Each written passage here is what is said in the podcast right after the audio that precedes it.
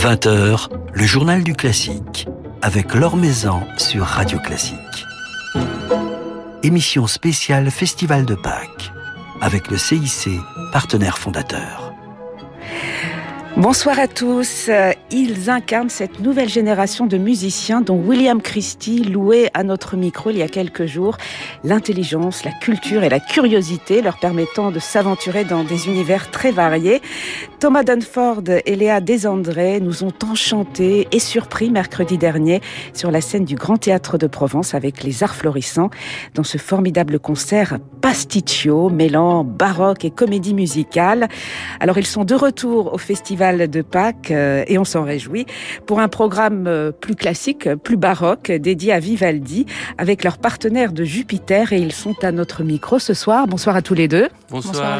Alors Thomas Dunford, vous êtes venu avec votre instrument, votre archilute, vous ne pouvez pas le, quitter, il est en, permanence avec vous. Oui, il est très rassurant, je l'aime beaucoup. Vous avez le droit de, de le faire sonner pendant cette interview.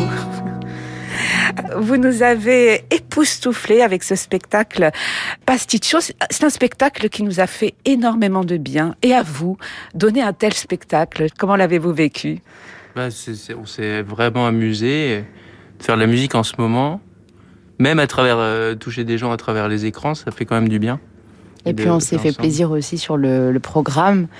Euh, l'idée du programme, c'était de, justement de se faire plaisir et de mettre des pièces euh, qu'on avait tous envie de jouer, de répertoires totalement différents, qui n'avaient pas forcément, euh, à prime abord, de rapport les unes avec les autres, si ce n'est que, que c'est de la musique et qu'importe les époques, c'est, ça reste intemporel et, et moderne. Et voilà, donc on était un, une bande de musiciens qui avaient envie de se faire plaisir et de faire plaisir aux autres. Et j'espère que ça a été communiqué. En tout cas, nous, on a passé une super bonne soirée. Ah oui, l'enthousiasme, la joie est passé à travers les, micros et les caméras. Vous passiez de Rameau, Vivaldi à, Cole Porter et, même aux Beatles, des univers très variés.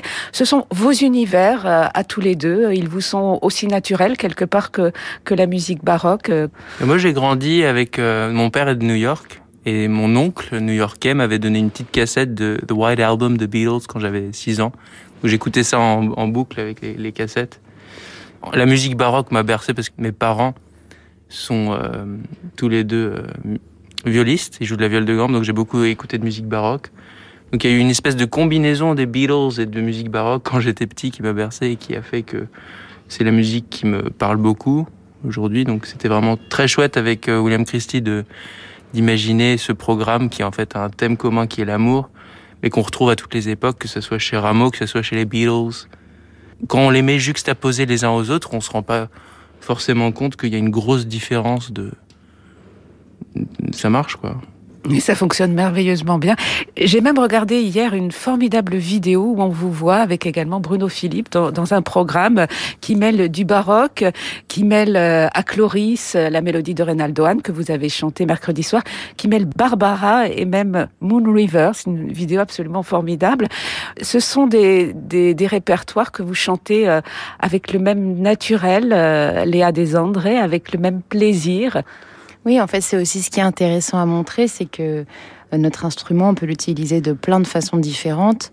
Euh, la technique restant la même, après, ce n'est qu'une histoire de couleur et de manière de l'utiliser, et qu'on passe de Barbara à euh, même Mozart. Il y a quelque part un lien. On ne doit pas trafiquer l'instrument, on est là pour être un canal entre la musique du compositeur et le public. Et notre instrument doit nous permettre de pouvoir transmettre le maximum d'émotions et d'aborder plein de répertoires. Et je trouve que ça se nourrit aussi beaucoup, ça se répond. Chanter de la musique baroque, euh, par exemple, dans ce programme, on a fait un air de cours euh, sans frayeur dans ce bois. C'était une chanson qui était, euh, enfin un air de cours qui était abordé à l'époque. on peut imaginer dans les fêtes, chez soi. C'était quelque chose de du quotidien et euh, après tout, Barbara dit qu'on reviendra dessus. C'était aussi quelque chose de très facile. D'abord, on, écoutait ça. Euh, euh, il n'y avait pas d'idée musique classique ou, d'étiquette élitiste sur ce répertoire-là. C'était juste de la musique. En fait, on aime bien séparer et dire ça c'était la Renaissance, ça c'était l'époque baroque. Mais même au sein de ces époques, il y a tellement de choses différentes qui se passent. Et au final, ça a toujours été des musiciens qui ont voulu émouvoir les gens. Et la démarche a toujours été la même. Ça a été toujours avec de l'harmonie, avec du texte. si on regarde Handel, The Beatles, Purcell, Monteverdi, il y a un fil conducteur qui est juste des compositeurs qui ont envie d'exprimer des sentiments, de toucher les gens. On catégorise parce qu'on aime bien mettre des mots sur les choses, mais la musique du XIIIe siècle à aujourd'hui, et même avant, ça a toujours été un peu la même chose.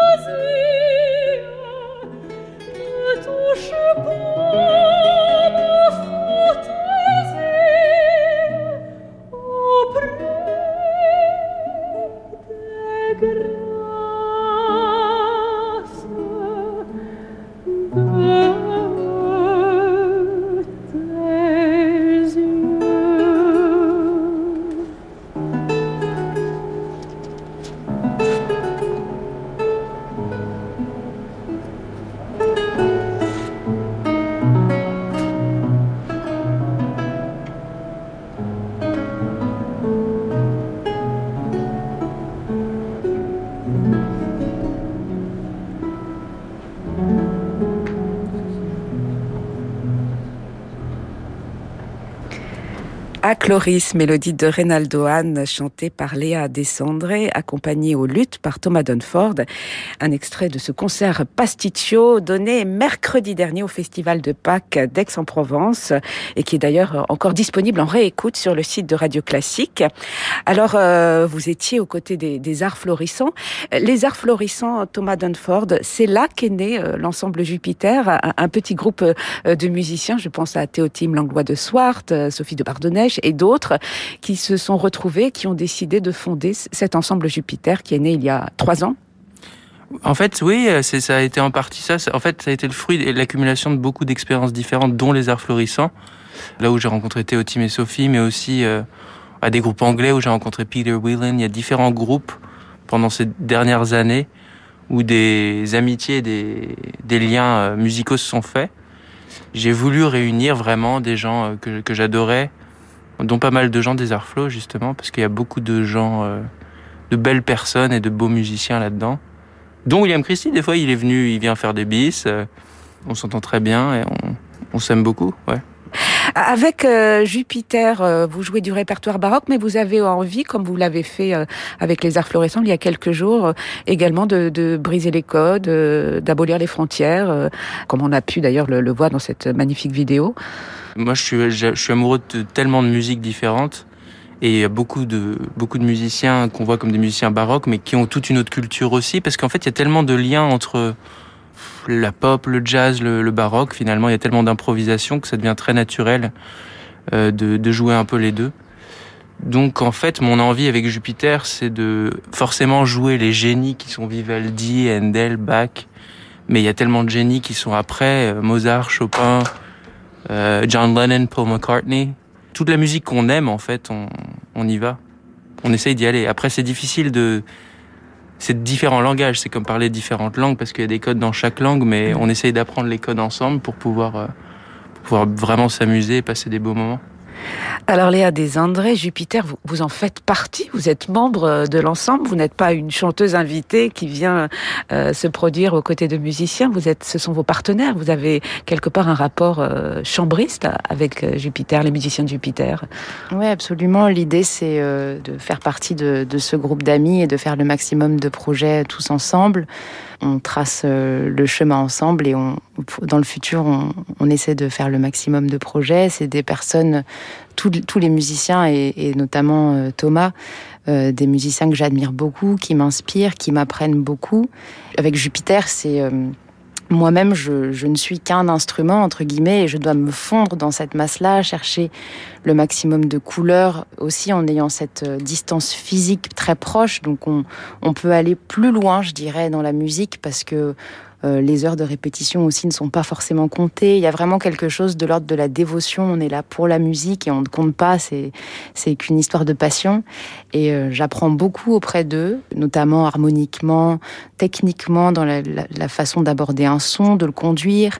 Et puis c'est un échange aussi parce que moi je peux être là pour leur parler du texte voilà, c'est vraiment un, collectif, comme un, presque pas comme des scientifiques, mais on, est là pour décortiquer, chercher ensemble.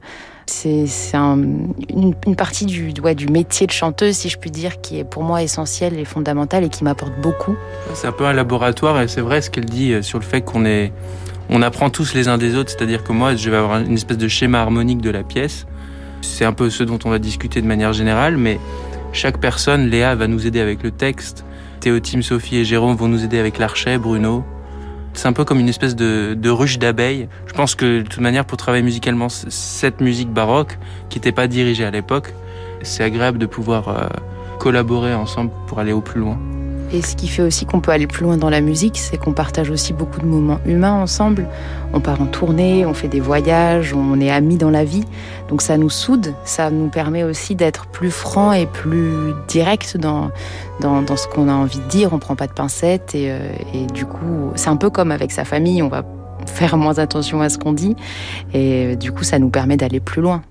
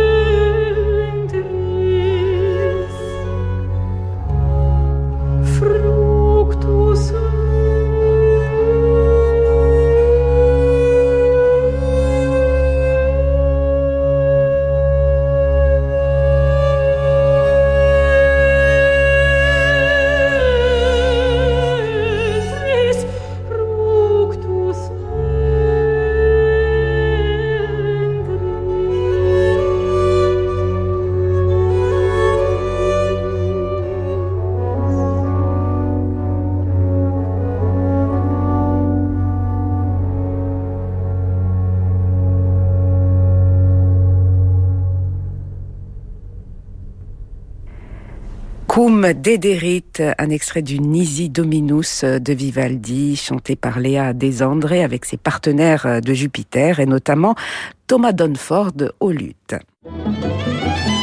L'Or sur Radio Classique. Merci beaucoup Léa Desandré et Thomas Dunford de passer un, moment avec nous ce soir. Ce Cum des on, l'entendra bien euh, ce soir, tout à l'heure, au Grand Théâtre de Provence. Il, est au programme de votre concert Vivaldi. Oui, absolument. C'est une des pièces de ce programme 100% Vivaldi, autour de Vivaldi, pour Vivaldi, pour vous faire connaître Vivaldi et, et les œuvres euh, que l'on préfère. Il y en a plein, plein d'autres. Hein. Il a fallu faire un choix parce que dans un programme, on peut pas euh, euh, même si on aimerait bien jouer pendant trois heures et même encore plus Vivaldi, il y aurait des années de musique à, vous faire écouter. Mais voilà, une fois de plus, on a choisi des pièces qui nous parlaient, qui nous faisaient du bien dans des, affects totalement différents, un petit peu comme une palette, euh, un arc-en-ciel d'émotions. Là, dans le programme, on passe par, c'est une espèce de roller coaster de montagne russe de d'émotions. Et en fait, c'est marrant parce que ce programme, on l'a fait, on a fait un sondage à tous les amis chanteurs de Léa. Quels sont vos Vivaldi préférés? Et ils nous ont donné une super liste, plein de choses. Et on a écouté énormément de Vivaldi aussi. On s'est dit alors, qu'est-ce qu'on va faire? On va prendre Gelido in Onivena pour créer un truc très dramatique. On va, on va aller avec les oiseaux, avec Veni Veni Mi Sequere Fida. Donc il y a plein de petits moments. Il y a des moments bucoliques, il y a des moments dramatiques, il y a des moments de guerre furieux, tendu. il faut, il faut qu'on sente toutes les émotions euh, humaines. Mm.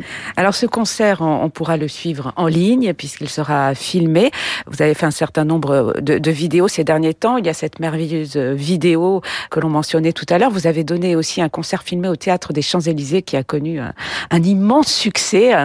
Quel rapport entretenez-vous avec euh, ces formats vidéo qui vous poussent quelque part à, être plus imaginatif hein, puisqu'on vous voit filmer pas forcément sur des scènes de concert avec une, sorte de mise en espace, avec même un dress code. Hein. Vous êtes en par exemple, pour ce, ce concert euh, vidéo.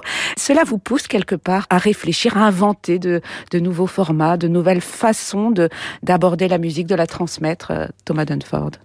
c'est vrai que c'est une période particulière parce que je pense que la musique de toute manière est faite pour être vécue ensemble en tant qu'être humain dans un moment donné. Donc là, on a des technologies qui nous aident à survivre ce moment qui est difficile. Et heureusement que c'est là, de toute manière, la musique, c'est, je pense, c'est quelque chose d'essentiel pour euh, pour l'humanité. Donc euh, heureusement qu'on passe par euh, par des machines, mais c'est pas non plus fondamentalement ce qui, pour moi, est important dans la musique. En fait, j'ai pris conscience de ça parce que je faisais un récital à Barcelone. C'était mon sixième récital bac.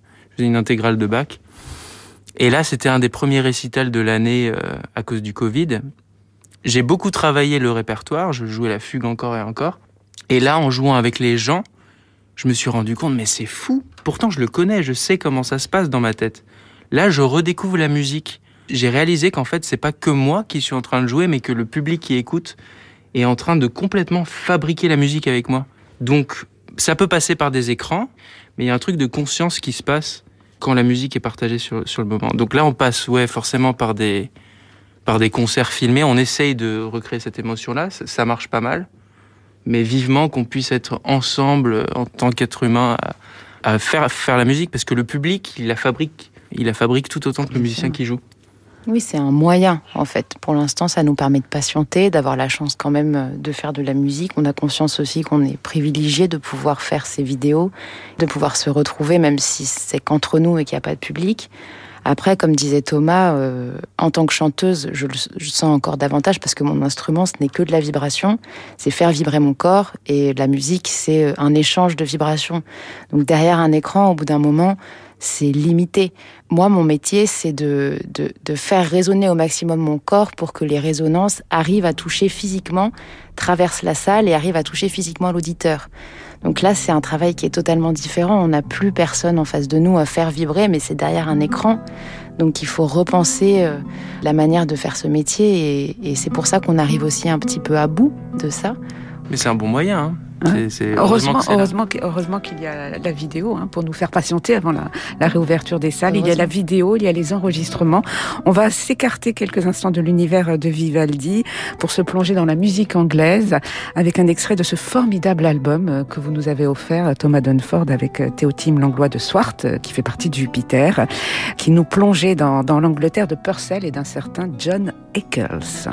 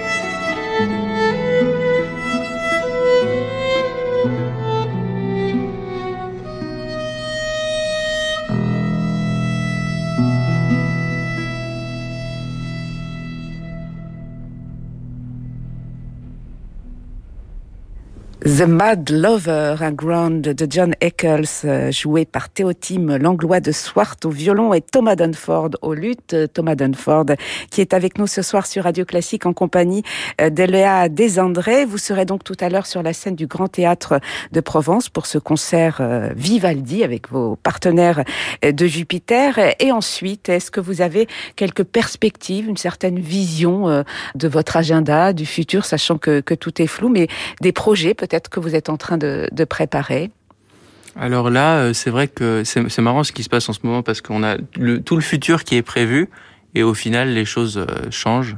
Mais euh, en principe, le prochain projet qu'on fera avec Jupiter sera autour de Handel. Et ça sera Léa et Yestin Davis qui vont raconter une histoire d'amour en anglais. Donc on a en fait écouté toute la musique anglaise écrite en anglais de Handel. Lui aussi, c'est un sacré un sacré lustique. C'est incroyable tout ce qu'il a écrit. Donc on s'est retrouvé avec trois heures de chef-d'œuvre qu'il a fallu condenser en une heure euh, et demie. L'idée, c'est vraiment de, de passer, comme dans les différents programmes, plus c'est varié, mais ça marche, par plein d'émotions humaines, avec Léa et Yestine qui tombent amoureux, qui se disputent, qui, euh, qui meurent ensemble d'amour. Avant ça, on a théoriquement des concerts, notamment des concerts Vivaldi à Bayreuth, à Avignon, mais tout ça, on, va voir, ça reste encore euh, en suspens. Et puis pour ma part, j'espère euh, être de retour à Aix-en-Provence pour les Noces de Figaro pour euh, le festival de cet été, puis à Salzbourg pour Così fan tutte. Et donc ça, c'est des choses, je croise très fort les doigts, mais qui logiquement devraient, devraient se passer. Maintenant, comme disait Thomas, les choses s'annulaient petit à petit, mais là on commence à, avoir un peu espoir et à se dire qu'on va pouvoir tous se retrouver. Et un prochain album de Jupiter, euh, il y en a un, en boîte, il oui, semble. c'est le prochain. Qui va sortir au mois de septembre. Et c'est autour du thème des Amazones. Voilà. Voilà, ben on l'attend avec impatience et on se réjouit de vous retrouver ce soir autour euh, de la musique de Vivaldi au Grand Théâtre de Provence. Merci beaucoup Léa Desandré et Thomas Dunford d'avoir passé un moment avec nous. On va se quitter avec euh, la musique de Vivaldi, avec un concerto pour lutte, avec Jupiter donc, et vous-même Thomas Dunford en soliste. Merci beaucoup. Merci, Merci bonne soirée.